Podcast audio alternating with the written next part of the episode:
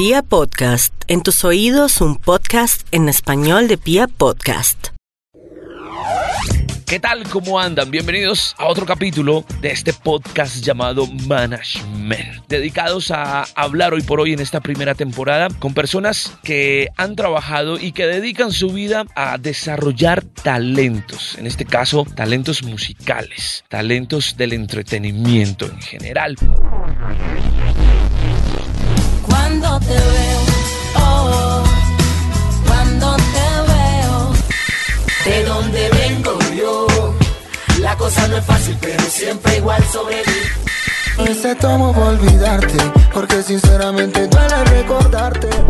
Hoy hablaremos con un hombre que mantiene una sonrisa de oreja a oreja y que desde muy pequeñito empezó a trabajar en esta industria, vendiendo CDs en el colegio, su primer paso para entender un poco cómo iba a construir todo un business a lo largo de su carrera junto a la música, junto a los discos junto a las historias, junto a las canciones y junto a los artistas. Con más de 20 años en esta industria y además de todo encargado también de ser parte fundamental en el desarrollo de artistas como Silvestre Dangón, Jorge Celedón, Pipe Peláez y aunque ustedes no lo crean, también fue el encargado y uno de los embajadores más importantes en el desarrollo de la música electrónica en nuestro país. Traerla desde el exterior hasta el interior de nuestro país fue uno de sus trabajos, fue una de sus tantas tareas aportándole a esta industria de la música. Además de todo, uno de sus grandes momentos y uno mm, de sus mejores recuerdos en esta industria fue tener la oportunidad de convertirse en el vicepresidente de marketing y negocios para la región andina de una de las mainstream más importantes en la industria musical, Sony Music. Hoy por hoy también en la cabeza de proyectos y de artistas y de bandas muy consolidadas como Shock It Town. Soy Yao Bonilla y me encanta compartir con ustedes la oportunidad de hablar con Diego Toro en este podcast de management.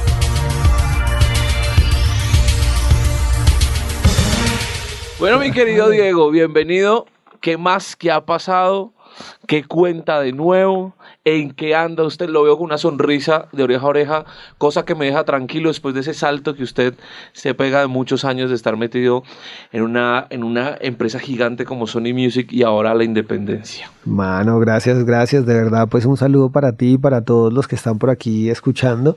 Estamos felices, la verdad es que sí. En mi caso en particular estoy, no te imaginas, eh, en una etapa maravillosa de la vida después de, de, un salto irresponsable al vacío, eh, sí siento que fue una decisión correcta y, y la verdad es que, que, además muy acogido, abrazado por, por la misma compañía en la que estuve y, y por el público. Antes de estar en Sony, ¿qué hacías? Pues mira, eh, yo nací y entré a Sony. no, la verdad es que fue muy loco porque yo entré a la industria hace, a ver, por ahí unos 23 años, okay. 24 años, y, y arranqué eh, básicamente como por, por venta informal de música para ponerlo en un término así súper coloquial, pero... O sea, tú llegaste a Sony a buscar la oportunidad de vender en la No, no, no, no, entonces entré, claro, me entré, no, por eso, esto fue antes de Sony, estuve Ajá. en una compañía que se llamó Discos CNR, que era distribuida por Sonolux, y ahí estuve cuatro años. O sea, tú buscabas costa. distribuir... No, yo estuve, yo, en realidad Discos CNR era una compañía que llevaba Sonolux y la tenía Philips también. Ok. Entonces era la entrada del trance y la música electrónica a Colombia. Entonces, a mí me tocó, yo era el responsable de hacer los after parties. Imagínate mi trabajo a los 20 años, 18 años, en Barranquilla, yo era el man de los after parties. No. Trayendo DJs internacionales, no, pero... auspiciados por la compañía. Oh. Menos mal, estoy vivo. pero así arrancó mi, mi carrera en la industria de la música. Duré ahí cuatro años, entré solamente como promotor. De ahí hice la labor de, de, de ventas en la época de Trans Factory Tracks, de DJ Visage, Fórmula, Ecuador, bueno, eso, eso debe sonar súper clásico, terrible, me da esta pena. Pero, pero sí, toda esa música electrónica rarísima y, y empezamos a hacer un trabajo espectacular, logramos entrar en muchas emisoras, hacer muchas cosas grandes en la costa y eso me llevó a la gerencia de, de esa compañía casi que a los 19 años, imagínate, wow. en la costa. Muy rápido esa gerencia. Eh, yo estaba todavía en la universidad, manejaba toda la costa, llevaba todas las fiestas, hice alianzas estratégicas con Red Bull, con Cool, con bueno, un montón de marcas que nos apoyaban como en las rumbas electrónicas. Y, y de ahí, pues entonces me jaló eh, Guillermo Mazorra. Guillermo era el gerente regional de la costa en ese momento, hoy día es el AR y, y uno de los responsables de muchos talentos que tiene Sony. Pero en su momento también me descubrió a mí y dijo, venga, este man me lo quiero robar para la compañía y me hizo una oferta. Yo, la historia tras bambalinas es que Sony tenía un sello discográfico que se llamaba Let's Go Trans. Que era electrónico. Y le iba re mal. En cambio, me iba re bien en un sello independiente, en un sello independiente chiquito. Y entonces Guillermo dijo, no me aguanto más esto, no puede ser que nosotros no podamos pegar la electrónica, me va a robar a este man. Pero es, esperen un ratito, ¿cómo funcionaba industrialmente un poco la electrónica? Si habían emisoras eh, y escenarios, aparte de lo que uno conoce de la fiesta, para poder mostrar todo este material. Cero, no había. Eh, lo que pasa es que ahí es donde viene también un poquito mi pedacito antes. Cuando, antes de eso, y la verdad es que yo sí fui bien inquieto, como desde los 14 años, eh, un amigo muy cercano importaba música. Okay. Entonces traía los All My Love, traía, bueno, traía música de todo lado que en Colombia no se veía, no había mucha, mucha música importada. Eh, hoy día todavía no sé si era importada legal o no, pero, pero, pero, yo se la vendía. Entonces en eso eh, empecé a conocer a DJs de emisoras, a DJs de discotecas, porque decían, oye, este man trae una música que no sabemos de dónde sale, vamos a comprársela. Entonces yo les vendía, y en este momento, hoy día es completamente diferente, pero en ese momento les vendía música a las emisoras, imagina. Que en ese tiempo sí era muy importante tener el disco o ser los primeros. era, claro, correcto. Entonces a mí me llegaban muchos discos de primero, Máquina Total, los Total Hits, todo ese tipo de, estoy hablando de historia patria de la música, pero, pero me llegaba de primero. Entonces decían, este peladito trae todo eso, vamos a comprarle música. Y logré establecer una red de amigos. Más que de, colegas y de trabajo, era parche de música. Yo les ponía música, la pasábamos súper. Entonces un día, em, el gerente Prodiscos, de que Provisco suena así una cosa súper arcaica también, pero en su momento era un, era un recinto para vender discos físicos. Eh, me dijo, oiga, venga, ¿sabe qué? Yo creo que esos discos que usted está vendiendo no son legales. Le voy a recomendar a un amigo para que usted entre en la industria de la música de una manera legal y formal porque eh, usted tiene mucho potencial. Entonces me recomendó con, con un amigo de él y, busqué el trabajo y entré, entré a trabajar a esta compañía que era muy chiquita de música electrónica. Entonces yo pasé de vender música a regalarle música a las emisoras. Estos decían, bueno, pues este man que nos vendía música ahora nos regala. Y yo les decía, no, esto es de lo mismo que yo traigo, eh, todo está bueno.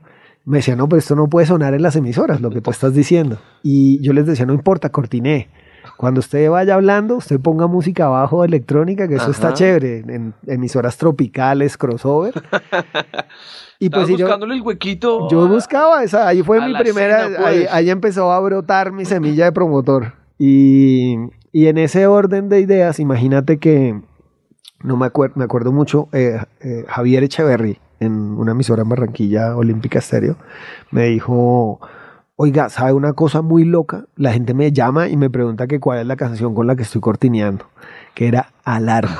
No sé si te acuerdas de esa canción. Mm, de pronto sí la escucho quizás, pero... Era una cosa viejísima, pero era una locura, fue un hit electrónico gigante porque él empezó a cortinearle, la gente le decía, uy, esa canción que pones cuando hablas es espectacular, póntela completa, póntela completa. Y en medio de un accidente empezó a sonar la música electrónica en la costa en una emisora como, como olímpica estéreo, que era tropical. Claro. entiendes? Que era una locura. toda la Sí, y era muy loco. Entonces en eso llamé a mi jefe, que era Martin Wolgemuth. Le dije, oye, Martin, estoy en las 20 más sonadas de la semana. Y me dijo, usted me cree lo va a despedir ya mismo. ¿Usted cree que yo no sé que esa emisora no pone nuestra música? ¿O usted qué cree con quién está hablando? Le dije, no me creas, llama y pregunta. Estamos en las 20 más sonadas de la semana. Y eso obviamente desencadenó que se empezaran a vender discos. Y pues los discos a mí me mandaban para vender 50, 100 de música electrónica, ¿sabes? Apenas estaba entrando. Yo le decía, ¿sabes? Mándame 2000, mándame 3000. Y él me decía, usted está loco, me va a quebrar, yo apenas estoy arrancando. ¿Cómo se le ocurre mandarme a fabricar esos discos? Ahí vi su pedido, le dije, manda que eso está vendido. Y efectivamente llegamos a vender casi en su momento más de 100 mil discos de Transfactory Tracks. Y eso hizo que sacáramos el volumen 1, volumen 2. Entonces, irónicamente, la costa fue un detonante súper grande por accidente de mucha música que salía en los discos de electrónica y se vendía el disco completo. O sea que realmente tu, tu primer acercamiento hacia la industria siempre fue el negocio. Sí. Más que el artista y el Sí, desarrollo. del yo soy honesto, sí, la verdad es que sí. Y, y fíjate que sí, le cogí mucho cariño al, a la, yo- en medio de que soy un melómano en mi tiempo libre, le cogí cariño al negocio de la industria de la música, más allá de, de decir, uy, este personaje tiene talento. O sea, yo, yo sé cuando alguien puede pasar al siguiente nivel, pero mi espíritu de A&R, de artistas y repertorio, no, no está desarrollado como para decir, uy, yo quiero descubrir nuevos talentos, es, es- es- no es lo mío. Lo mío va también más ligado a, a un mundo comercial y arranca por ahí. Entonces, claro, imagínate, mientras que Sony tenía un sello, y ahí sí empata un poco la historia, que se llamaba Let's Go Trans, que era un sello importante que habían comprado de solo música electrónica, porque eso iba a ser el boom del momento. Ajá. Eh, pues imagínate que, que una compañía chiquitica vendía toneladas de discos. Cuatro mil Sony- discos. Sony no sabía. Dios. Entonces eh, me mandaron a llamar y me acuerdo que Guillermo, yo le dije, oye Guillermo, pero ¿para qué puesto me estás contratando? Yo, mi sueño era llegar algún día a una compañía como Sony, pues yo estaba en una compañía, o sea, yo pasé no de la B, sino como de la Z a la A. Entonces yo decía, ojalá pase un día yo a Sony, porque es una marca importante, es una compañía espectacular. Y Guillermo un día me llamó y me dijo, véngase, que lo voy a entrevistar. Y había un teléfono azul ahí en la oficina, me dijo, venga, le voy a pasar a alguien y me pasó al señor Uriel Giraldo. A vaina. Entonces Nada Uriel- más y nada menos. Urielito me cogió y me empezó a hacer un montón de preguntas. Y ahí mismo dijo, venga, páseme a Guillermo. Le dije, ¿usted qué va a mandarlo a hacer pruebas psicotécnicas ni que nada? Contrate ese chino que es súper bueno. ¿Cuántos años tenías ahí cuando Ve- ya se 20. abre la puerta en Sony? 20, 20. años. 20 años. Entonces yo abandoné inmediatamente la gerencia de esta compañía chiquita y me fui a promotor en Sony, promotor en la costa.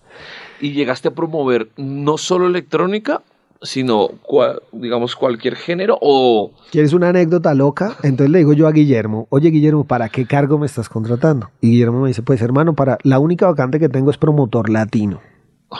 Y yo le dije, pues Guillermo, yo te soy bien honesto antes de que me contrates, no tengo ni idea, yo no distingo entre Alejandro Fernández y Chayán. Para mí son como lo mismo. Y me dijo, pues va a aprender, pero lo voy a contratar. No lo que esa ficha... Sí, él me dijo, tengo una vacante y me lo robo como sea, no importa cómo. Entonces le dije, bueno, démosle, voy para adelante y empecé a ir a otras emisoras latinas, empecé a aprender de producto latino, entonces yo fui promotor de latino. Y una de las anécdotas más lindas de mi vida es que me dijeron, bueno, ahí va a salir un grupo nuevo a ver si es capaz de pegarlo. Estos son un- una banda Ese- ese nueva. más o menos es el lenguaje un poco de, de la promoción, ¿no? en es su momento sí. Como vaya pegue. Sí, vaya y y porque era guerra. O sea, uno le entregaban un CD y uno tenía que volver con un número uno. Hijo de madre. Entonces salíamos a la calle y adivina cuál era la canción. Unos chicos que se llamaban Son by Four. A vaina. Y el single era A Puro Dolor, Ok, la lograste. que fue la primera. No hice nada, no hice nada y durante mi primer año en Sony tuve el número uno de lejos. Entonces fue también como un poco la mano de Dios ahí diciendo, venga que a este man hay que, eh, mientras que aprende hay que botarle un hit gigante. ¿Qué pasó con la electrónica? ¿Dónde fue a parar como esa, ese amor y esa nostalgia ahí que has creado con Yo seguía haciendo fiestas, fíjate que en su momento le pedí a Guillermo también que me dejara participar en algunas fiestas que ya tenía listas. Yo me montaba los propios after parties.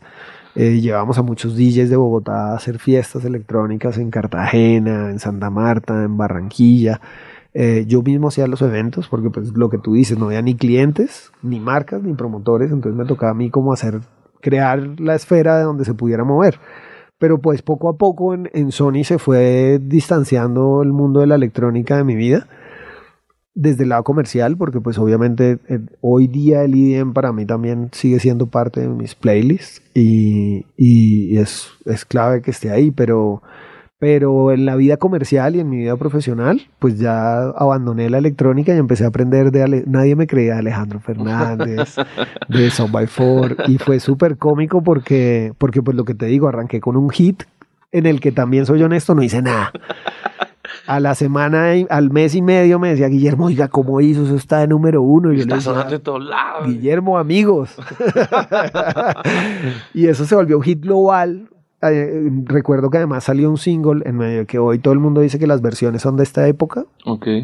Recuerdo que yo le entregaba a las emisoras un, un un CD con nueve versiones. De cada De- disco. no, de solo esa canción. De solo esa canción. De solo esa canción. Había versión anglo, español, spanglish, latino, salsa, pop, merengue, de todo. ¿Y esa versión venía construida desde la producción del artista o era una cosa que trabajaban los DJs? Era, sí, yo estoy seguro que Omar Alfano ahí, que fue el mismísimo compositor, le metió mano a varias de las versiones porque estaban muy bien hechas y pues obviamente estaba ahí eh, Ángel López también con, con su Spanglish muy bien hecho, que en ese momento como que eras o latino o eras anglo, pero no podías hacer un Spanglish tan claro. Y esa fue una de las canciones que tú encontrabas en todas las versiones y muy linda además. La versión salsa espectacular y la versión pop espectacular. Si yo te pregunto que en ese tiempo era más fácil vender la música o ahorita es más fácil vender la música. Yo te diría que, que hoy es más fácil romperla, pero es más difícil venderla. Es más fácil ver...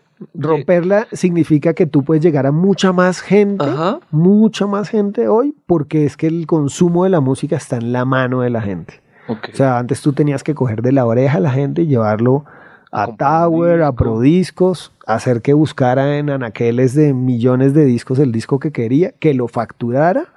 Y fíjate que yo siento que la industria de la música ahí pecó, porque Cleyo, en medio de mi perspectiva comercial, yo creo que, que los disqueros creían que al momento de pasar de la caja registradora ya no teníamos nada que ver con el cliente. Y fíjate que hoy lo importante no es que lo compre, sino cuántas veces le da play. Ok. Entonces, o sea, el negocio se fue para cambió. el otro lado. Claro, para nosotros lo importante era que llegara a Tower, lo viera en la góndola y lo pagara en caja. De ahí para adelante, allá ustedes si se le rayó. o si lo puso, o si lo abrió, o si lo tiene de portabazo. Y creo que era un error, porque le estábamos prestando más atención al empaque que al contenido. Y, y de haberle prestado en su momento más atención al contenido y haber dado las- los giros necesarios inmediatos, de pronto no hubiéramos tenido un bache en la industria que fue como que el disco físico todavía no soportaba los costos y el disco el- el mundo digital todavía no nos daba nada de revenue. Entonces ahí hubo un bache gigante que, que parecíamos como, como un reality donde cada viernes a la tarde salía uno de la compañía. Entonces todos los viernes uno decía, uy, si me- no me llaman a las seis, coroné otra semana. Dios. Porque en Sony llegamos a ser, no sé, 180 personas solo Colombia y terminamos siendo en algún momento 30. Ok. Entonces fue Ese crisis. esa crisis, pues digamos que nos estamos adelantando un poco en el camino, pero, pero digamos que me regreso a la, pre- a la pregunta. Si hoy quisieras vender un show, ¿tú crees que va a ser más fácil para ti vender un show hoy por hoy? ¿O era más fácil construirlo en ese, en ese entonces? No, definitivamente hoy, yo creo que hoy la gente está con un poco más de cultura de pagar entretenimiento. Sobre todo que en un país como Colombia en su momento no había grandes performances, grandes shows. Y, y yo creo que hoy, hoy en día la gente sí está más acostumbrada a salir y a divertirse de una manera, eh, digamos, clara en, en términos de que no necesariamente vas a la disco. O sea, tú puedes ir a ver un artista en vivo que no lo conoces y la pasas espectacular. Hay festivales que han ido dándole cultura también, a la También. gente de decir voy a ir a conocer artistas. Y luego también vas a pagar un ticket. O sea, la gente hoy, en medio de que, de que ha sido muchas, muchas acciones comerciales, por ejemplo, esto de las preventas de algunos grupos financieros, Ajá. eh, ha ayudado a que la gente también empiece a tener cultura de la precompra de los shows. Entonces eso hace que los empresarios se motiven y de paso que los tanto promotores como artistas vean a Colombia como un paso obligado. También ayuda a que Venezuela decayó, porque a nosotros nos pasaban era como por el lado. por, por Venezuela pasaban hace Claro, unos años. Entonces, como ya no está Venezuela, pues hay que bajar a Sudamérica por algún lado y estamos en un punto geográfico espectacular para decir, pues paremos en Bogotá, por ejemplo. y varios grandes artistas que nunca soñamos tener aquí han venido. Entonces, eh, creo que la cultura ha ido migrando y eso hace que hoy desde artistas chiquitos a artistas más grandes tengan la oportunidad de dar a conocer más su, su tanto contenido como performance. Ok. Estabas feliz promocionando a Alejandro Fernández y Chayanne, ya lo habías entendido, eh, pero el tema de promocional, entre comillas, era un tema, digamos que gratuito. Tú no veías ahí como tema de negociaciones y de compra y venta. ¿Cómo vuelves a enrolarte en ese cuento de, Efectivamente me aburrí en la promoción porque, porque lo hice, pues a mi manera de ver, lo hice muy bien porque la verdad es que sí tuve una racha de hits. O sea, así como te menciono el de Zombie 4, luego me vinieron muchas más canciones. Eh, y la verdad es que sí estuve siempre rankeado entre los 10 eh, más escuchados de la costa. Y en su momento le hablé a Guillermo, le dije, oye, tú sabes que yo tengo muy buenas relaciones comerciales con los clientes, yo hacía ventas masivas, eh, ¿por qué no me dejas probar y te apoyo con ventas? Porque las ventas eran, eh, digamos, manejadas por la oficina, por el área de ventas, pero dependíamos mucho de Bogotá. Y yo veía grandes oportunidades en la industria de la costa especialmente con géneros, por ejemplo, como el vallenato. Okay. Eh, Sony tenía Diomedes Díaz, tenía los Zuleta, tenía, bueno, los juglares más poderosos de la industria vallenata y la verdad es que las ventas, a pesar de que eran grandes, podían ser mejores. Porque desde mi perspectiva, fíjate que siempre he tenido como una óptica comercial, más allá de melómana. Okay. Entonces para mí la música no era solamente para el nicho, sino busquemos dónde podemos vender más música. Y en ese orden de ideas, eh, pues ahí fue cuando trasladaron a Guillermo y Guillermo me dijo, venga, ¿sabe qué? Yo lo voy a proponer a usted gerente regional de la costa. Entonces, durante casi un año, Carlos Gutiérrez, que es una eminencia en la industria discográfica, me traía una vez al mes a las juntas. Acá en Bogotá. A Bogotá y me hacía participar y estaba yo desde la costa aprendiendo y pues me entregaron el cargo de gerente regional de la costa a los 21 años. Dios. O sea, esto fue dos años nada más en Sony. Entonces yo era, ahí era ya gerente de Sony manejaba el área de ventas y fue maravilloso durante varios años, pues estuve en una época eh, reinando, por así decirlo, y, y, traté de encontrar nuevas formas de vender música que le propuse a la compañía y la compañía también me dijo en un momento, oye, ¿sabes? No estamos listos para hacer venta retail eh, individual. Okay. O sea, no, no podemos tener tantos clientes ni aperturar tantos clientes, entonces a través de las bodegas trabajemos una línea comercial donde tú puedas apoyar la distribución de cierta música. Entonces yo me fui para La Guajira a hablar con fondos de empleados. Entonces yo decía, a ver, estos manes se ganan un billete. Están en una zona donde solo se oye vallenato. Tal cual. No pueden salir sino por ahí cada 15 días. Y no les llegan emisoras, tienen que escuchar música. Entonces yo me fui a hablar con los fondos de empleados de, del Cerrejón, Okay. de, bueno, de todas estas empresas de La Guajira y les dije, pues les voy a poner venta por catálogo. Y les vendía solo las novedades de Sony. y llegué a tener 18 f- empresas de fondos de empleados. Wow. Entonces, Todas por catálogo. por catálogo que yo manejaba a través de Prodiscos, pero de música de Sony. Entonces, irónicamente pasaba un poco lo mismo. La verdad lo cuento más como una historia, un golpe de suerte, que, que porque pues haya descubierto el agua. La verdad es que comercialmente yo veía una oportunidad y la aprovechaba.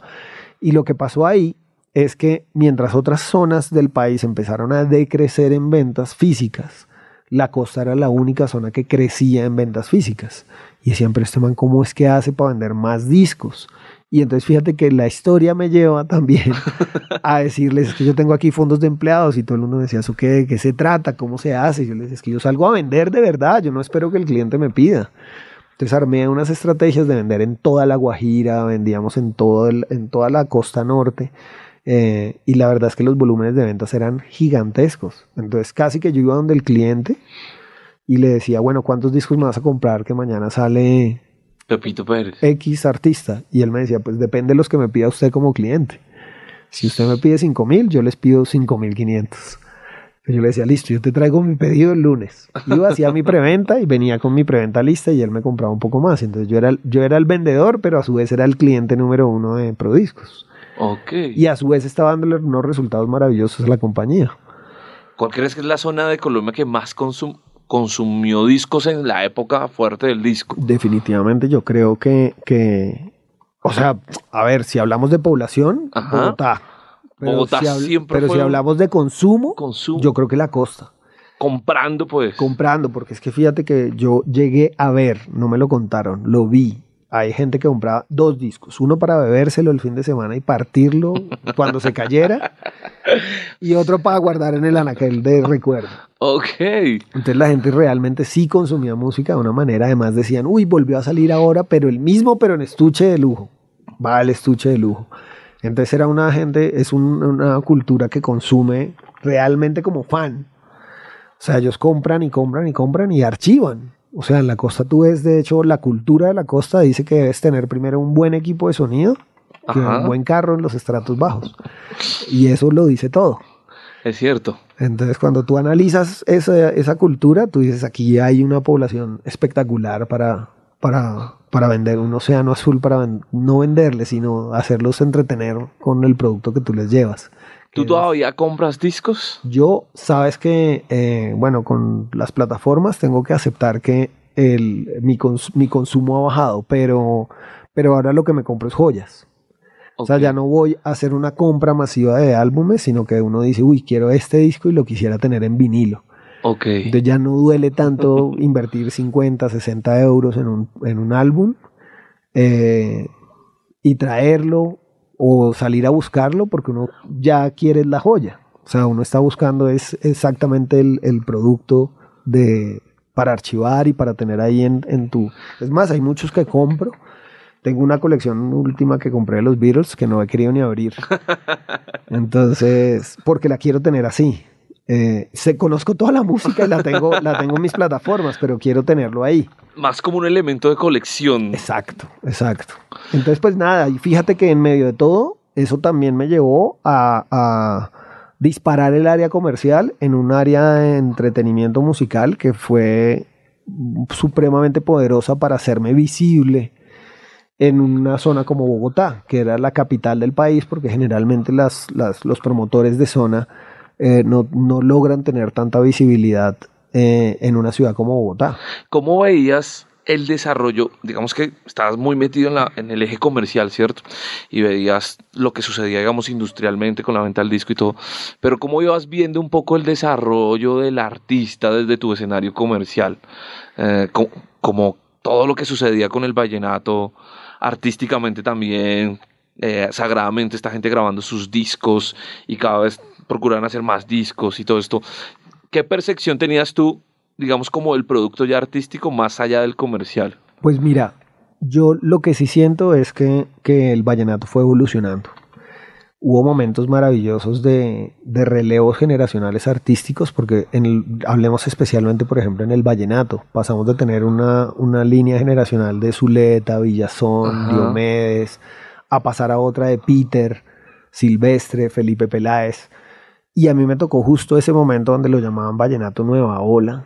Y más que nueva ola era, era que simplemente estaba cambiando el vallenato. O sea, Generacionalmente, claro. sí. Entonces, fíjate que, que en medio de que sí percibía que iba a haber un cambio artístico, también evaluaba muchas propuestas diferentes espectaculares, porque el vallenato de Felipe Peláez no es para nada el vallenato de Silvestre Angón, en medio de que conviven en el mismo género. Y una anécdota bonita, justo volviendo al punto comercial, es que cuando estuve en Valledupar, yo vi un movimiento tan grande en un festival vallenato con Silvestre que yo dije va a ser gigante.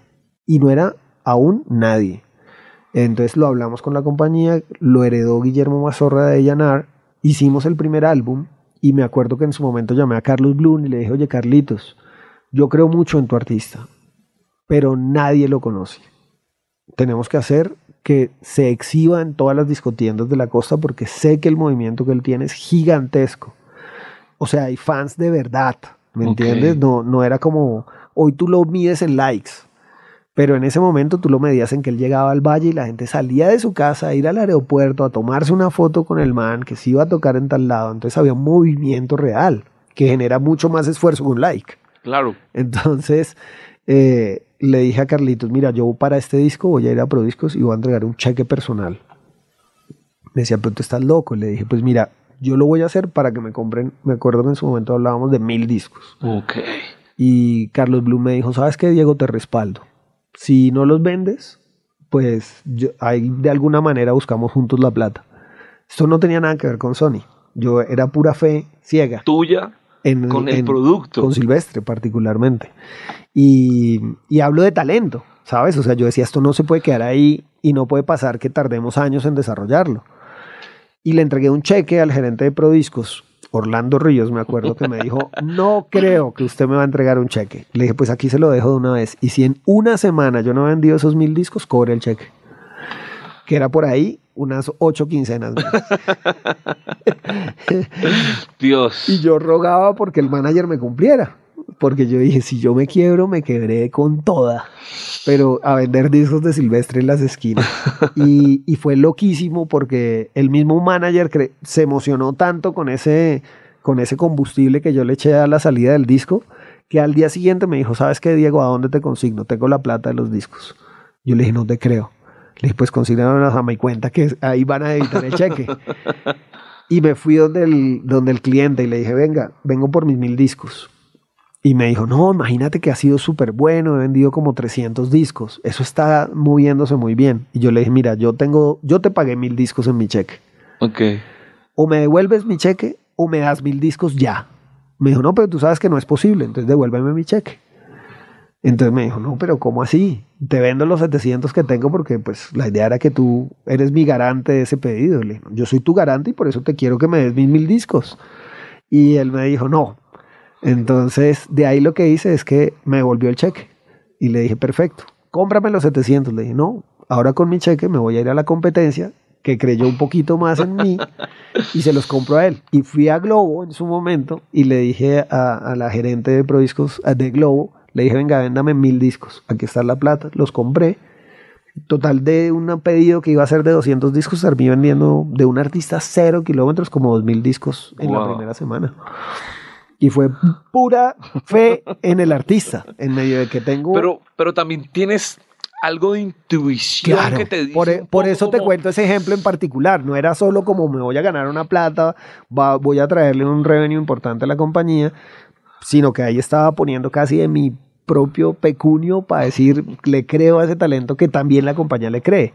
Y así me arriesgué en muchas. Me arriesgué con Felipe Peláez, me arriesgué a hacer videos con amigos míos cuando el audiovisual todavía no era grande. Eh, me arriesgué a hacer eventos los sábados y domingos a riesgo de taquilla. ¿Todo esto lo Eh, movías en la costa o ya todo empezaba? esto lo movía en la costa. Y eso pues obviamente me fue dando también un vínculo con las licoreras, con las discotecas, con los empresarios que un disquero tradicional puede que no tenga, porque el disquero tradicional vive en la industria del disco. Pero en ese entonces, digamos que para ti era prioridad más vender los discos que de pronto salir a vender shows. Es que en ese momento los shows eran un prohibido para nosotros con la compañía, porque. Sony no tenía un área de booking y no pretendía tenerlo. Y la gente hablaba directamente solo con el manager y tampoco queríamos ganar de sus shows. En ese tiempo la industria estaba concentrada Sí, en solo, ganar con sus solo discos. en discos, porque no nos interesaba la venta de shows. La entrada de la venta de shows al revenue corporativo es cuando hay crisis. Cuando uno les dice, oye, ¿quieres que te ayude a hacer otro video? Necesito recursos. Para eso necesito ganar y lo único que está produciendo es shows. Porque ni el digital generaba ni el físico generaba. Bueno, digamos que adelantémonos un poco, pero ¿cómo te toma a ti la crisis un hombre de vender tantos discos y tanto físico, ¿cierto? Eh, que de alguna forma me imagino que le tenías mucho cariño como a ese eje comercial del disco y, y toda la cosa. Cuando viene toda esta crisis de la piratería eh, y acompañado de la piratería, pues empezó a perderse la venta del físico como tal. Eh, en ¿Te sentiste como, pucha, ahora mi negocio tiene que cambiar, pero no sé para dónde llevarlo? Sí, yo tuve varios dilemas. El primero, había un motor importante en mi vida que era el ego. Y te vas a morir de la risa porque es que cuando yo, yo me gradué de la Universidad del Norte, administrador de empresas con énfasis en negocios internacionales, y todos mis amigos entraron a Bavaria, entraron a Alpina, unas compañías espectaculares, y yo era el único tonto que trabajaba vendiendo discos físicos. Entonces todos mis amigos me decían, oiga, usted sí es bobo, hermano. años de estudio. pa- ¿Cómo va a quedarse en una compañía que va a quebrar? Yo hace años no compro un disco, eso va a quebrarse. Pero me te hago una pregunta. Tú entendiendo muy bien ese eje comercial con los discos también percibías que el cuento iba a quebrar No. o que la venta iba a desaparecer? Yo- no. Y hoy también te lo digo, pueden haber millones de crisis, pero lo que sí estoy seguro es que la música, por eso te digo, mi percepción comercial no radica en el empaque. Porque yo crecí con el cassette, crecí con el LP, luego en medio de mi proceso de consumo de música pasé por el minidisc, Ujú. pasé por el laserdisc, pasé por el DAT. o sea, de todo, ¿sabes? Luego la era de los quemadores de CDs. Claro. Eh, luego el CD regrabable, luego entonces el de 80 minutos. Entonces la verdad es que ps, en medio de que veo empaques, la música ha existido y va a existir siempre. Lo que tienes que encontrar la manera es de volverla monetizable. Y así lo hice, porque fíjate que en medio de mi, de mi obligación comercial en su momento, pues empezamos a hacer, por eso te digo que yo decía, déjenme hacer un show de lanzamiento y la taquilla me da para el evento, entonces no hay plata para marketing, pero no contemos que no tenemos plata, hagamos un lanzamiento gigantesco como se lo merecen los artistas. Ok. Entonces no era para vender discos, era para engrandecer la carrera de un artista. Lo hicimos con Felipe Peláez en El Salto del Ángel, lo hicimos eh, con Silvestre Angón, fuimos varias veces haciéndolo. Y, y- y además empezamos a ser disruptivo en cosas. Te puedo contar anécdotas como por ejemplo yo fui al lanzamiento del original de Silvestre en Valledupar. Ya él era grande, ya había, por primera vez había llenado el Parque La Leyenda, todo el mundo vestido de rojo. Y yo esa noche, que es una cosa muy loca en un disquero, no me tomé un trago. Es una cosa muy loca. Es una lo- sí, en un lanzamiento vallenato Sobre- en Valledupar. Tal cual. Entonces yo decía, y te voy a contar por qué no me lo tomé, porque yo me paraba en la tarima y yo veía que en cada esquinita habían punticos rojos con unas cámaras profesionales grabando. Y yo veía eso y decía, pero qué cosa más loca, ¿quién nos está grabando este show? Si nosotros, nosotros Sony no lo está grabando. Y le preguntaba a Carlos igual y le decía, me dijo, eso es el pirata, eso es el pirata aquí del pueblo, pero eso mañana a las 10 ya lo tienes, tú lo compras y te lo llevas. Le dije, pues sabes qué, Carlos, no, termina el concierto y nos vamos a la casa de ese personaje. Si tú sabes quién es, yo quiero ir a tocar la puerta. Y me fui a la casa del pirata con Carlos Bloom y, y le dije, ¿sabes qué? Lo encontré editando ya. O sea, literal iba a salir a las 10 de la mañana. Estaba listo. Y el man tenía además cuatro equipos que, que te digo, super pro. O sea, era una- de ahí yo creo que hemos seguido, no te doy nombres, pero hemos seguido usando el estudio. y, y entonces le dije, yo necesito ese máster. Y me dijo, ¿para qué? Si ustedes no sacan esto. Y le dije, además, no, el DVD puede ser el siguiente formato, yo necesito ese máster. ¿Cuánto te ganas vendiendo? A ver, ¿cuánta, toda la producción, cuánto te ganas? Me acuerdo que me dijo 11 millones de pesos que era, un, era plata. Y, y yo le dije, pues para un momentico, y llamé en, en su momento a Luis Gabriel Castillo, que era vicepresidente de marketing. Ok. Un sábado a las Tres de la mañana. 9 de la mañana, no 9 de la mañana. Y le dije, Luis Gabriel, ¿sabes? Necesito que me autorices 11 millones de pesos ya.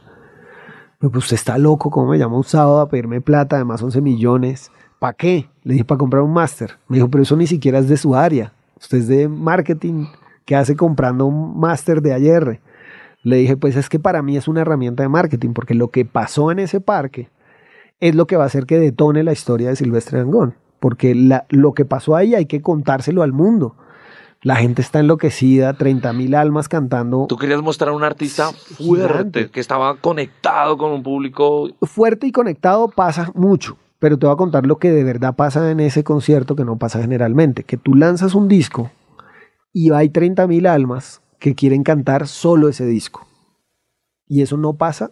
Ah, hablemos de otros artistas. Mm, claro, Que porque no hay una exposición. Sí, tú quieres ir al concierto de, no sé, viene Foo Fighters ahorita. Ok. Y tú quieres ir y a ver si te cansas, te cantas solo canciones nuevas y tú quedas Es feliz. cierto. No quedas feliz, tú quieres los hits. Claro. En cambio, allá van 30 mil almas y no quieren catálogo, solo quieren el álbum que salió hace dos días. Lo más loco es que se lo saben. Y lo más loco es que van uniformados. Entonces hay tres cosas atípicas que teníamos que contarle al mundo. Había que mostrarlo. como- Claro, entonces salimos con él. Y, y entonces lo otro loco era que un álbum de un artista duraba un año. Sí, es cierto. Y yo decía, es que Tenía esta- unos tres, cuatro sencillos que. Claro, entonces yo le dije, mira, mi inversión de marketing como label manager es comprar ese máster y lanzarlo en DVD y regarlo, que la gente lo vea. Y así fue. Fue casi que una herramienta de marketing que hoy tiene más de 300 mil DVDs vendidos para Sony. Y el, pero el man lo tenía muy bien montado porque si te funcionaba también. Pues me funcionó como, máster, claro. La calidad, cuando un día que lo veas y ya conozcas la historia, vas a entender. Pero. Te vamos a buscarlo. Pero fue un máster espectacular porque fue un máster orgánico. ¿Sabes? O sea, no fue un máster donde nosotros estábamos dirigiendo las luces, de que se viera ahora vamos al público, que ahora, sí, y que escucha el público. O sea, era todo como súper orgánico, ¿sabes? Y se vendieron muchos DVDs, eso al mes de haber lanzado el disco, salimos con el DVD. Y el mismísimo artista también tenía dudas y decía, me vas a matar el disco, me vas a matar el disco. Yo le dije, vale, vámonos con el DVD, que vamos a vender las dos cosas. Y, ese, y de ahí salió el combo CD más DVD, el DVD solo, el, DVD, el, el, audio en parranda del concierto. Ok. O sea, salir, yo saqué ahí como seis, porque yo tenía que recuperar esa platica o me echaban. Pero fíjate que ahí es pura, pura fe en el talento. Y te puedo contar casos de Felipe, por eso en medio de todo la relación, en mi caso personal con los artistas, va más allá de ser un ejecutivo. Y gracias a Dios eso me ha dado también charlas con los artistas completamente diferentes a qué canción viene, cuándo la lanzamos, ojalá nos vaya bien, te voy a llevar al número uno. Pero digamos que tú no, en, en tu recorrido no has tenido como la necesidad de meterte un poco al tema artístico, de estar en el estudio con el artista y decirle quizás sí esta canción, quizás no. Luego acompañaba, yo era soltero en, Barranquilla y acompañaba a Guillermo a todos los estudios porque estaba, la, realmente andaba súper desparchado. Y, me encantaba ir al estudio y además era cool porque al día siguiente le contaba a la gente, estuve en el estudio grabando con tal. Entonces, nunca aprendí. Tengo en mi casa guitarra, batería, cajón peruano, maracas, piano y no toco nada. Lo peor de todo es que ninguno, el otro día le pregunté a mi hijo qué clase de música tomó y me dijo eh, clarinete. O el único, el único instrumento que no tengo en mi casa es el que está aprendiendo. Entonces es terrible porque tengo toda una banda, pero para para las visitas. Entonces fíjate que en medio de que sí me encanta la música, mi pasión no es tocar y mi pasión no es componer, ni sí hay un oído a veces para decir, ojo aquí, más por estrategia que por artística. Para decirle, ojo que tenemos muchas canciones de este tipo, vete por este lado a, decirles súbele al bajo de la guitarra, no, tengo que ser honesto, ahí estoy muy limitado y no porque no sepa, sino porque no, no me apasiona ese lado de la industria. Entonces pasamos de esa crisis del disco, del físico, y tú empiezas a ver otras oportunidades de negocios. ¿Y cómo empiezas, digamos, como a entender cómo puede funcionar el artista ahora en todo el tema digital? ¿Cómo empieza a llegar el, digamos, ¿cómo, cómo te enfrentas al digital desde la parte de negocio, pues viendo esa posibilidad de, salir un poco de esa crisis? Realmente es como el digital que, que le dice a ustedes, esta es la forma de salir de esa crisis. Voy a llegar al área digital, pero te quiero contar un interín en, el, en, el, en la mitad. Y es que en ese momento, pues el vicepresidente de la compañía se va para una compañía de telefonía él había confiado, habíamos hecho muchas cosas juntos, que es precisamente José Luis Galán, y a tal punto que habíamos ido a buscar recursos de una manera completamente diferente a la tradicional.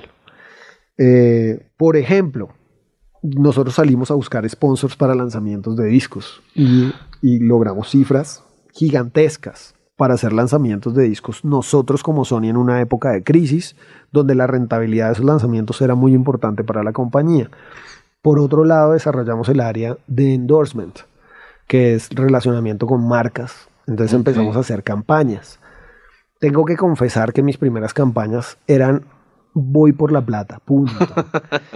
en la medida que empecé a entender la industria, dije, no es tan chévere que un artista que no tenga match con una marca, que no haga parte de un territorio de marca y con mi conocimiento de administración de empresas, pues empecé a ponerle sentido común al tema y la verdad es que luego sí decíamos, mira, no te conviene, te conviene, este es el artista que necesitas, esta es la campaña que necesitas. Y me apasionó tanto esto que, que a través de en su momento el presidente Andrés López me dio la aval de crear un área de negocios que tuviera un perfil de agencia. Entonces me traje gente de agencias publicitarias y mi sueño era ganarme un premio o, estar, o tener algún reconocimiento como disquera, como agencia, Sony Music, pero no como disquera. sino como... Como, como DDB, como Sancho. Un como eje publicitario. Sí, tal cual, porque hacíamos campañas, producíamos obras por encargo. Entonces empezó a dinamizar tanto la compañía esta área que la verdad los artistas estaban felices porque les traíamos dinero que no tenían antes y la compañía estaba feliz porque generábamos recursos. O sea, calcula, para que la rentabilidad tú la recaudes a punta de un disco por millones de discos a cambio de hacer una mega campaña por una única cifra para cobrar en 30 días. En menos días. Claro. Menos Entonces- tiempo, entonces, menos recurso invertido. Empezó a tomar fuerza esta área de la industria de la música, que es el área de negocios, y, y fue espectacular porque por ahí fue creciendo el área de negocios a, a título de agencia y logramos entrar en dos o tres anuarios, dos anuarios de publicidad colombiana como agencia, Como creativa, agencia. entrega- creando la pre- estrategia, preparando la, la entrega. Entonces desarrollamos un modelo de agencia que tenía clientes que nos llamaban no como disquera, sino a entregarnos un brief. Tengo un problema, las ventas de mis helados bajaron. Ah, dame tu problema. ¿Por qué? Y tú, lo, Tin, y tin, tú trabajabas ese problema de marca, digámoslo así, pero siempre hacia la música o ya hacia la música, no. Entonces no como una agencia una- particular normal que lo No, trabajas. no, definitivamente no, porque ahí sí perdía mi trabajo en Sony, pero, pero eh, era básicamente para traerle recursos a la compañía cuando la gente quisiera entrar en una agencia boutique de entretenimiento, que era como yo lo llamaba, eh, pues llegaba Sony y yo le daba una solución, un artista, o a veces ni siquiera un artista, sino una obra por encargo, o una estrategia y una actividad. Entonces, eh, logramos hacer, por ejemplo, con licoreras que tienen poca posibilidad de pauta en medios masivos. Ha- Hacíamos estrategias de gánate ya una fiesta, si llegas a tal sitio y pides por el producto, te ganas una fiesta todo pago para ti y 60 amigos en dos horas con el artista, tengo una casa aquí a la vuelta. Y eso lo, lo generábamos como contenido, lo volvíamos viral. Eh, una, en otra oportunidad, una compañía de teléfonos me decía, estamos aburridos de contar cuántos píxeles, megapíxeles tiene la cámara. Eh, y le dije, pues te lo soluciono. Hicimos una canción espectacular con Chucky Town, donde la gente se la aprendía y la ponían todas las mañanas. Y los desayunos de la, de la fuerza comercial eran con Chucky Town. Entonces, fíjate que, que logramos cosas súper chéveres como agencia, apalancados en una industria música. Hicimos product placement en videos. Entonces ahí es cuando se bajó a la compañía de telefonía y en medio de que nuestro sueño sí era aportar a la música más allá de ganar dinero, pues ahí nace Tigo Music. Y Sony se convierte en la agencia de Tigo Music. En la agencia en el sentido en el que nosotros administrábamos el talento, los recursos, hacíamos toda la campaña. Fíjate que con esa era de Tigo Music, nosotros logramos brandear un estudio maravilloso que está en Bogotá que se llama Audiovisión Sí. y le regalamos a más de 400 artistas el máster de sus canciones. Te estoy hablando de artistas que no tenían plata Wow. para grabar sus discos. Entonces, en medio de que me encanta el dinero, también le he apostado un poquito a Aportándole a al arte, a sumar claro. al arte y a la cultura. Y eran había requisitos, no había podido haber grabado ningún disco, no debía haber sacado ningún CD. O sea, tenía que ser un talento que necesitara el recurso para hacerlo. Y así grabamos muchas canciones que salían a través de Deezer, que era la plataforma de Tigo, y entonces indirectamente estábamos estimulando el consumo de una, de una migración a una plataforma digital.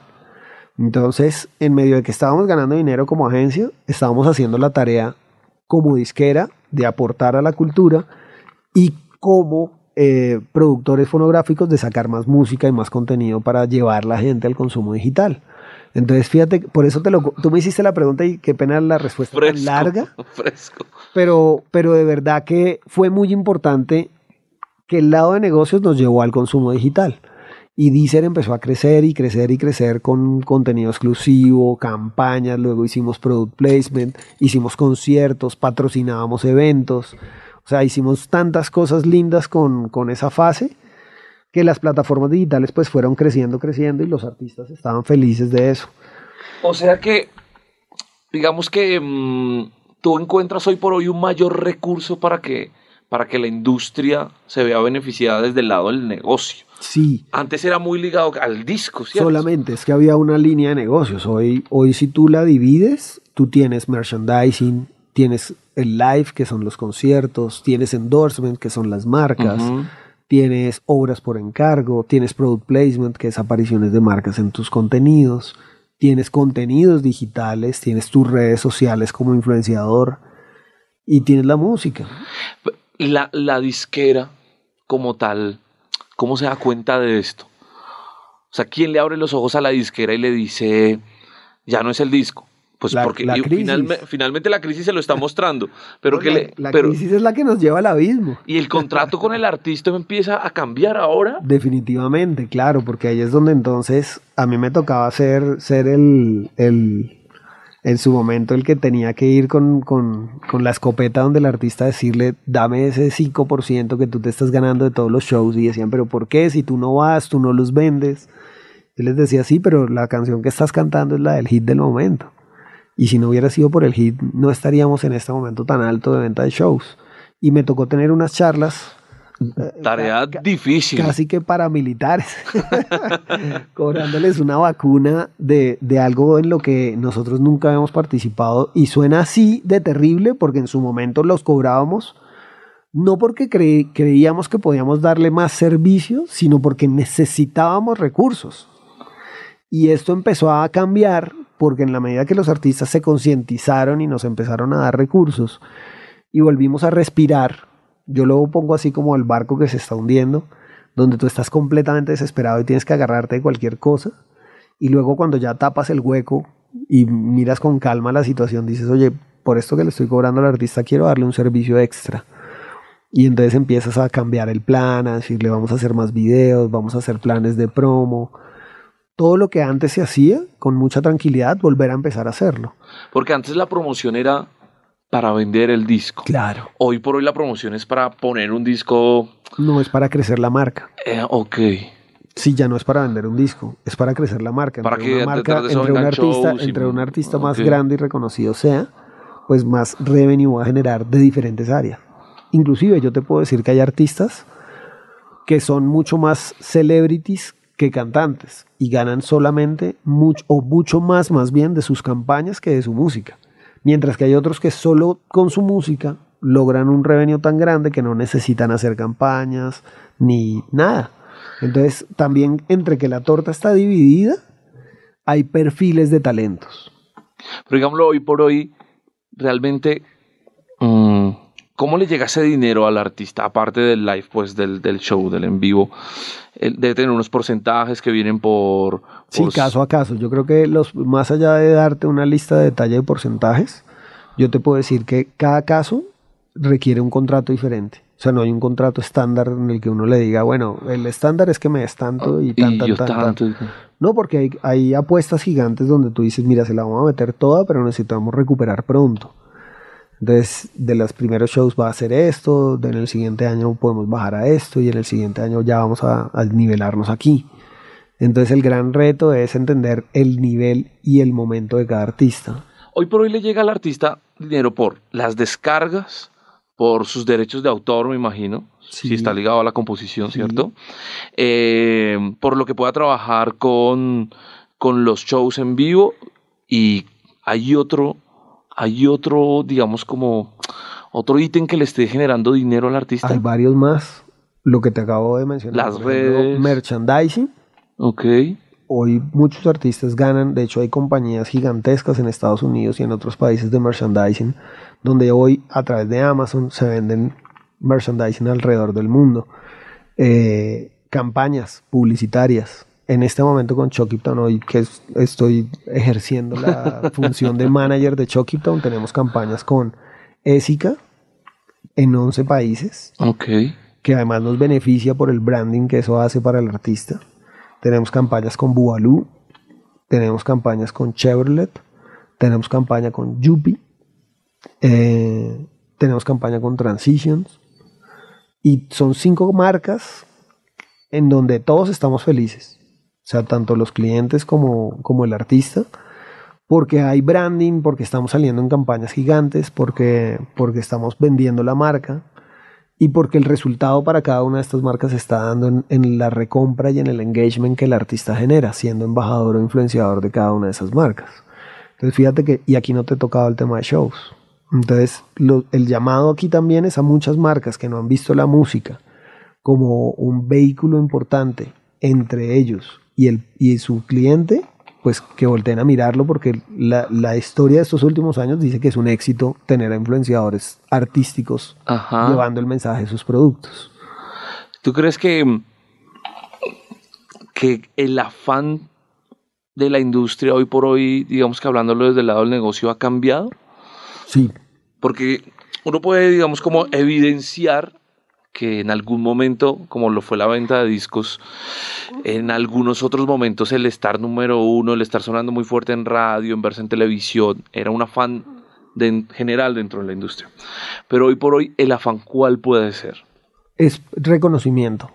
Yo creo que, que... Sea por el canal que sea. Claro, por eso te lo digo, porque fíjate que hay tantos artistas y hay tantos medios para darse a conocer, que la verdad es que tú, si no lo haces bien, no te das no resaltas entre tanto talento. Y lo digo talento porque de verdad hay muchos artistas que son muy buenos, que lo único que les falta es tener ese hit que los lleva al siguiente nivel. Pero, pero cuando tú estás ahí, la verdad es que el afán del talento eh, no es diferente al afán de cualquier persona en sus redes sociales. Generar más engagement y más likes de la gente que está ahí dispuesta a darlo todo por ellos. Y eso hace que todo lo demás venga por añadidura. Cuando tú logras que tu público y tu audiencia sea tan grande, eh, pues estás del otro lado. Lo que tienes que hacer es construir una buena relación, una sana relación y mantenerla en el largo plazo. Y para ti como negocio, ¿qué, qué sería hoy lo importante? ¿Cuál sería tu prioridad al salir a, a trabajar un producto? Es decir, eh, necesito que este sea un producto que me da mucho show, necesito que este sea un producto que me dé muchos ¿sabes? Por ejemplo, fíjate que yo hoy en mi etapa ahora, después de estos 10, bueno, me quedé en la entrada Sony, pero ahí duré 18 años. Haciendo toda clase de negocios. Por pues. todos los cargos y, y terminando en la vicepresidencia. Y de ahí salté a la independencia, en donde hoy como manager tengo el suficiente criterio no para pensar en cuánta plata me produce, sino en cuidar los artistas. Okay. Una banda, yo soy manager hoy de Chucky Town, comparto el management con la Industria Inc., que tiene a Nicky Jam y a Manuel Turizo. Por otro lado, soy co-manager de Andy Rivera, de Arjan, de Adriana Lucía, de Fanny Lu, de Jonah Camacho, de Gabriela Arriaga. Eh, y, y, pues la verdad es que cuando pienso en cada uno, del B5, de Karen Lizarazo, y cuando pienso en cada uno de estos talentos, en lo que menos empiezo a pensar es en la plata. Es un... Porque si tú piensas en la plata, cometes errores graves e irreparables quizás en la carrera de los artistas. Una banda con una credibilidad como la tiene Chucky Town no puede darse lujos ni permisos para perder esa credibilidad. La credibilidad hoy de esa banda vale mucho más que cualquier cheque. Que lo que puedas hacer como no, con negocios. Correcto. Entonces, en medio de que hemos tomado, yo te mencioné ahorita cinco marcas. Todas son unas marcas maravillosas, muy lindas, positivas, que llevan una cosa que, se, que yo llamo congruencia. Eh, fíjate que uno de mis artistas es Alex Campos. Okay. Y a través del management de Alex Campos he, logrado, he logrado entender muchas cosas que están a otro nivel diferente al del dinero. Y, y la congruencia es una de esas porque cuando un artista no es congruente se le nota. Cuando un artista va a hacer una campaña por el cheque, se le nota. Cuando un artista hace un fit por conveniencia, más no por artística, se le nota. Eh, entonces, hoy las redes sociales han revelado tanto a los artistas. Desnudan un poco ese sentimiento que es difícil engañar. Es difícil engañar. Y la función que hoy siento como manager es tenerla suficientemente, eh, el suficientemente criterio y carácter para decirle a un artista eso no lo vamos a hacer. Y esto sí lo vamos a hacer. Y si lo hacemos, lo hacemos de esta manera. Debatirlo con los artistas desde mi perspectiva administrativa, porque yo tampoco, digamos que salí de Sony a ser un manager como se a veces se ve en la industria. Yo no quiero ser un manager único de ¿no? Yo ya tenemos un equipo, tenemos gente en digital, tenemos gente en legal, tenemos gente en relaciones públicas y queremos darle el servicio a los artistas desde el lado de management en el que nosotros podamos de cierta forma ganarnos la confianza del artista a tal punto que podamos establecer estrategias juntos. Eh, que eso no sé si decirlo así tal cual, pero es como una tendencia ahora en la industria encontrarse con la oficina de management, ¿no? Antes habitualmente estaba el, trabajo uno a uno. El manager pero, pero ahora es, no, ahora pertenezco a una oficina de management donde hay una cantidad de servicios 360 que te ayudan sí, y, y, creo que es válido, porque en medio ni queremos desbangar las discográficas, ni queremos entrar a, a, entorpecer el proceso, al revés, queremos ser, si preguntan una cosa, tener gente que responda a eso que pregunta la disquera. O sea, si hay una necesidad como artista de una estrategia digital, dentro de tu oficina de management va a haber alguien. Claro, tal cual, correcto. Y fíjate que la hay, porque en medio de eso y confiamos plenamente. Chuckytown es una banda de Sony, por ejemplo, de Sony US Latin. Y, y yo me hablo con Sony US Latin, con Sony Colombia, permanentemente. Andy Rivera lo tenemos en un joint venture entre Sony México y Sony Colombia. Y permanentemente estoy ahí hablando. Y de los temas que hablamos, nunca es de, de competencia, son de apoyo y de amplificación. Hay cosas que yo puedo lograr que la disquera no, y hay cosas que la disquera puede lograr que yo tampoco. Pero si nos alineamos en una estrategia y esa sí es la responsabilidad del manager, se va al otro lado rápido. El, gran reto de montarse al barco es que todos los que están remando remen sabiendo que vamos a un destino final específico.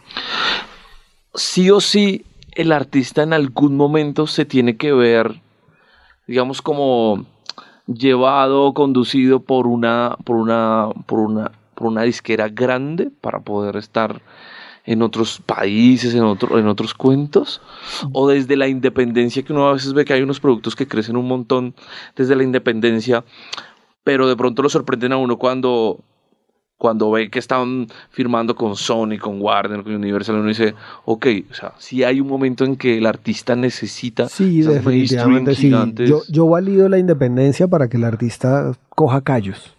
Ok y, valore un poco y valore, todo lo que... y valore, pero una vez eh, entienda hasta dónde le llegan los brazos, sea capaz de, de entregar ese, ese palito al siguiente relevo, ¿no? Eso es una carrera de relevos. Ya tú hiciste la primera parte, entrégalo y, y ojo, de pronto no se lo tienes que entregar necesariamente a un manager. Quizás se lo entregas primero a una disquera y después a un manager y después se lo entregas a otros socios estratégicos, inversionistas. O sea, hay un montón de siguientes eh, participantes de la carrera de relevos. Y eso va a depender de cómo está el proyecto. Si el proyecto está súper financiado, pues no necesita mucho, pero si necesita apoyo, pues necesita de pronto primero un inversionista, luego el inversionista una discográfica, luego la discográfica un manager, o todo al mismo tiempo si está supremamente lista para crecer. Todo esto que estamos hablando eh, se veía antes yo, yo no sé, ¿sabes? No te puedo responder esa pregunta así como con tanta certeza porque, porque la verdad es que mi carrera profesional lo que ha hecho es ir abriendo, abriendo nuevas ventanas. Okay. Y, y en las ventanas que tenía antes no veía lo que se ve desde estas ventanas que veo hoy. Lo que sí veo hoy es que definitivamente hay mucho más por dar de la industria de la música. ¿Crees que le hace falta algo en especial? Uno que ya le ve tantas cosas y tan, digamos que una evolución, pues todo el tiempo constante. Hoy por hoy uno no siente que es una industria quieta, pausada, eh, solo esquematizada en una, en una faceta de negocio, sino que uno ve que va, va cambiando rápidamente. Pero ¿sientes que aún le faltan más cosas a esta industria? Yo creo que le faltan muchas y va a haber, va a haber una permanente evolución. Pero el llamado que yo quisiera hacer hoy también es, es a la pausa al revés, tú acabas de decir, es una industria tan cambiante, tan, tan afanada del siguiente, y por eso lo hablo en, términos de redes sociales, tú quieres tantos likes en la siguiente foto que no sabes cuál es el momento de poner la siguiente.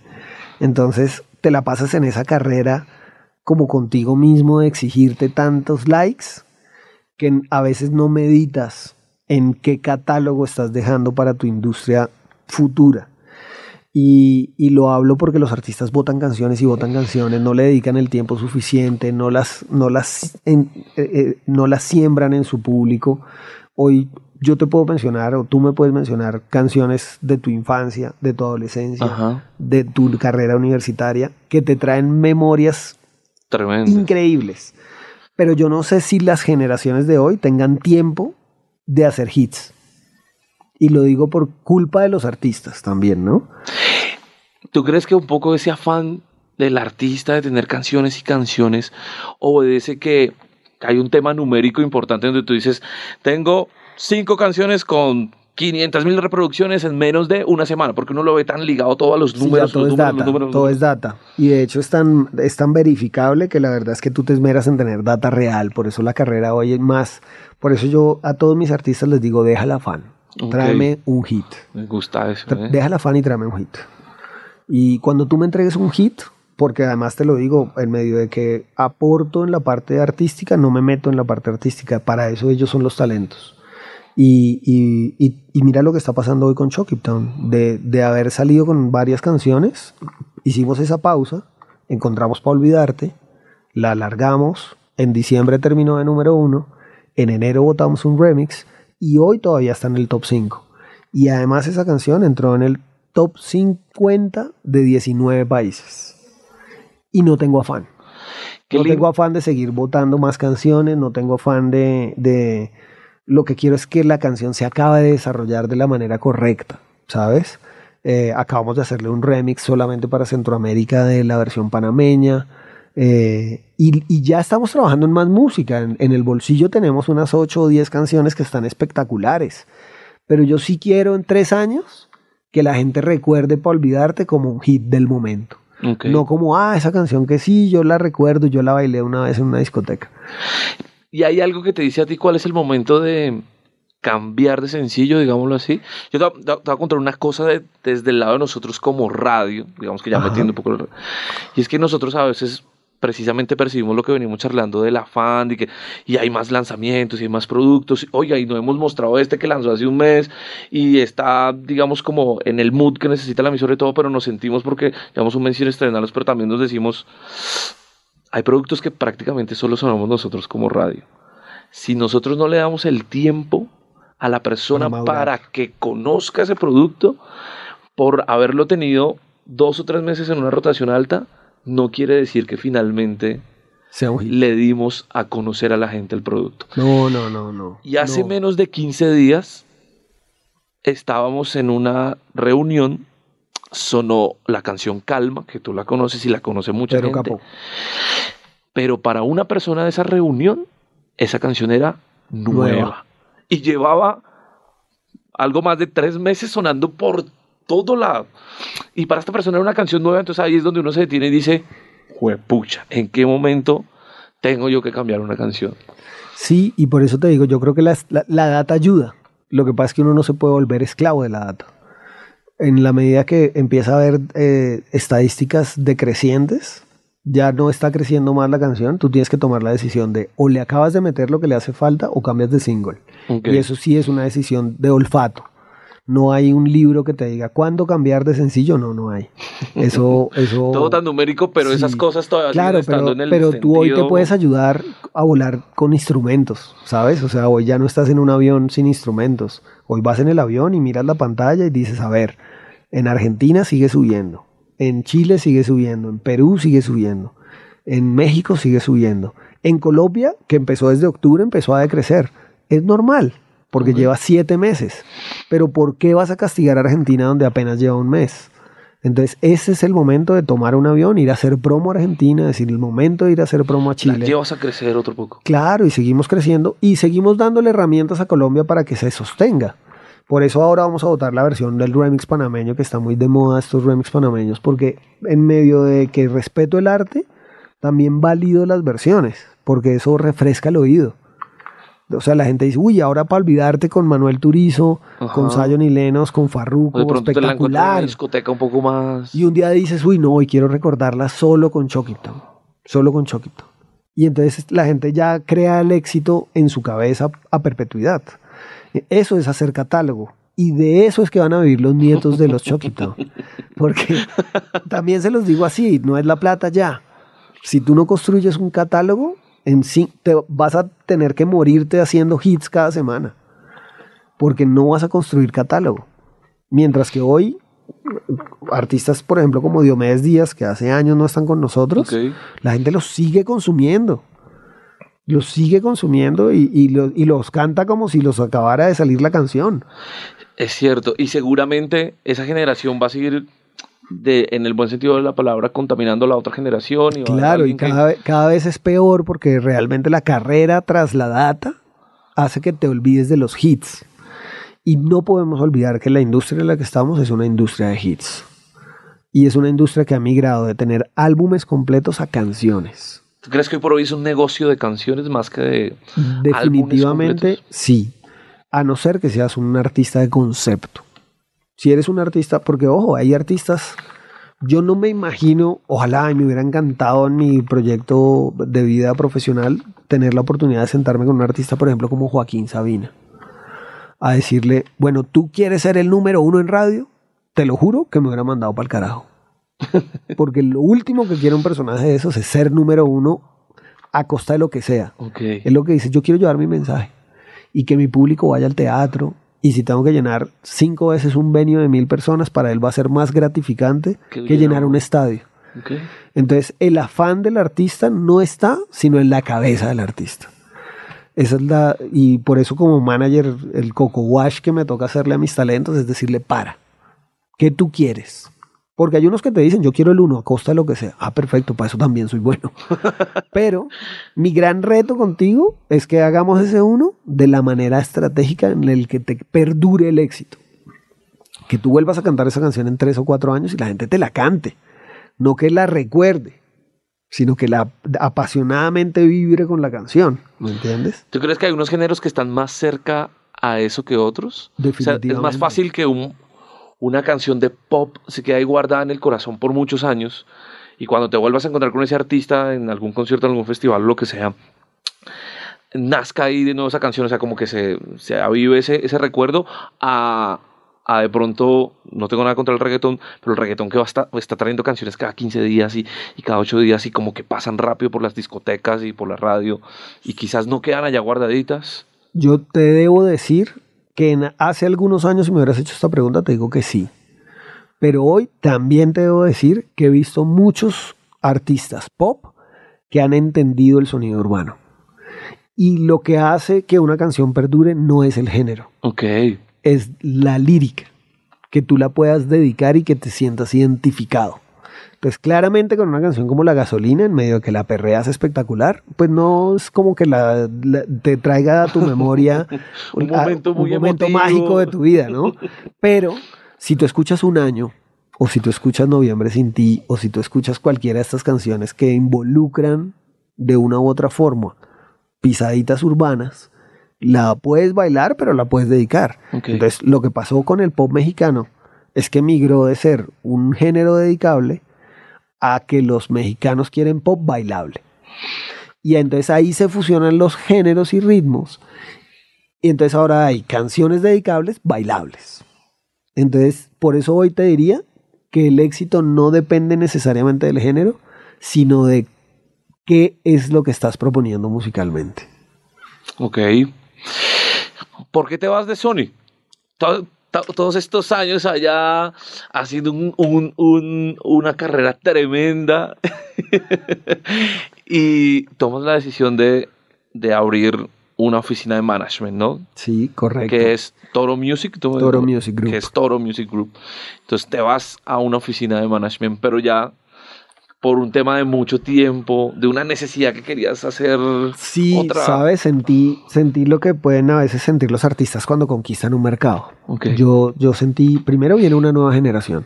Lo, lo, acabo de decir y para mí, fíjate que es válido. O sea, fue válido entre Diomedes Díaz y Silvestre Angón.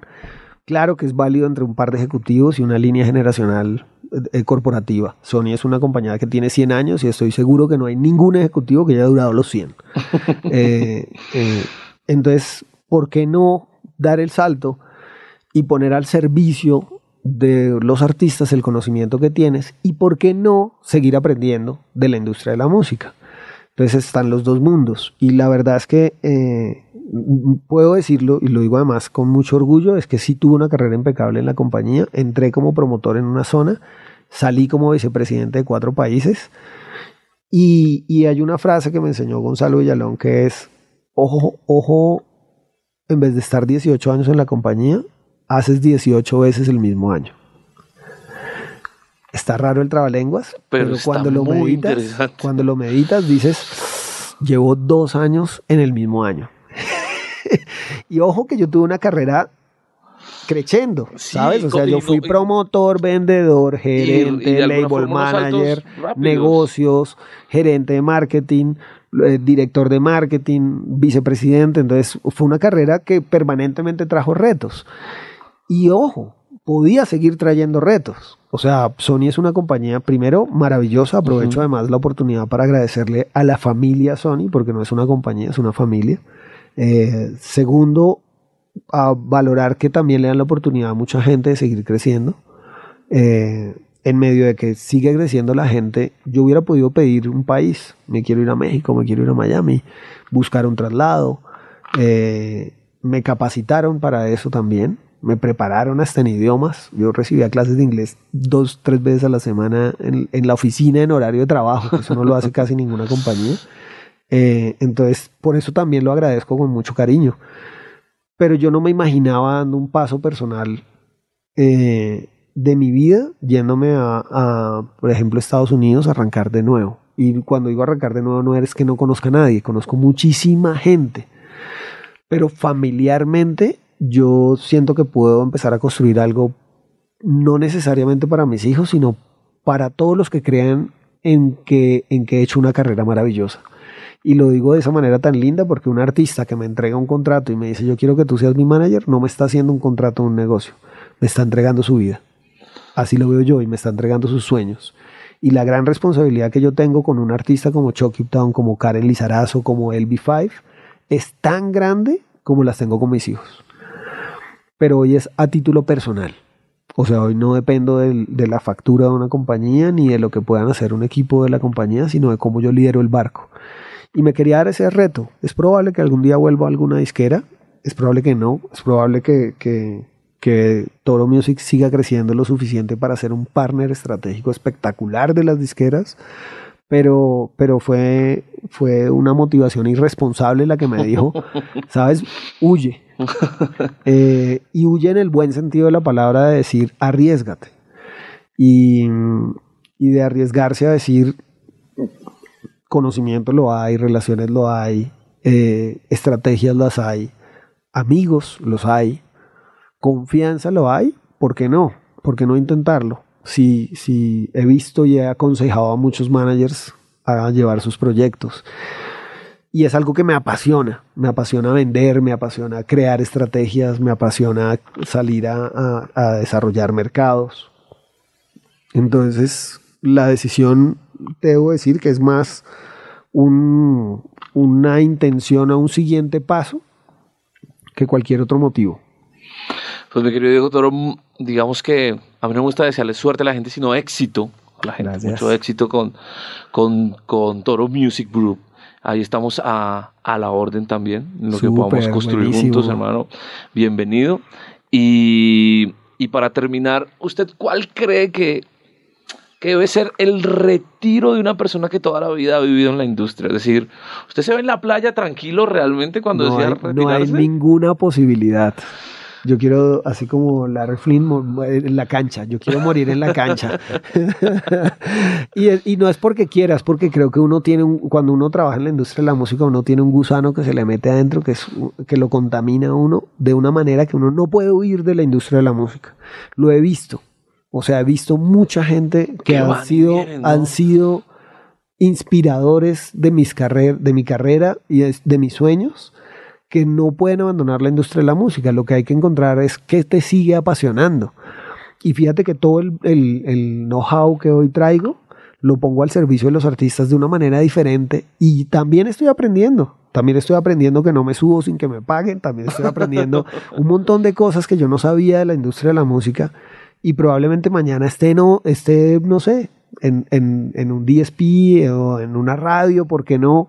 Cool. eh, eh, siempre sumando, ¿sabes? La y por eso la, la música es algo que no se va a acabar, se va a acabar el día que se acaba el mundo. Y hasta que ese día pase, seguro va a haber un área en la industria de la música en la que me encantaría estar. Diego, muchas gracias.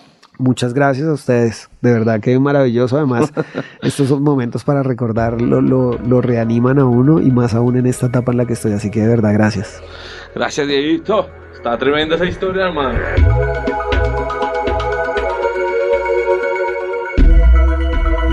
Management.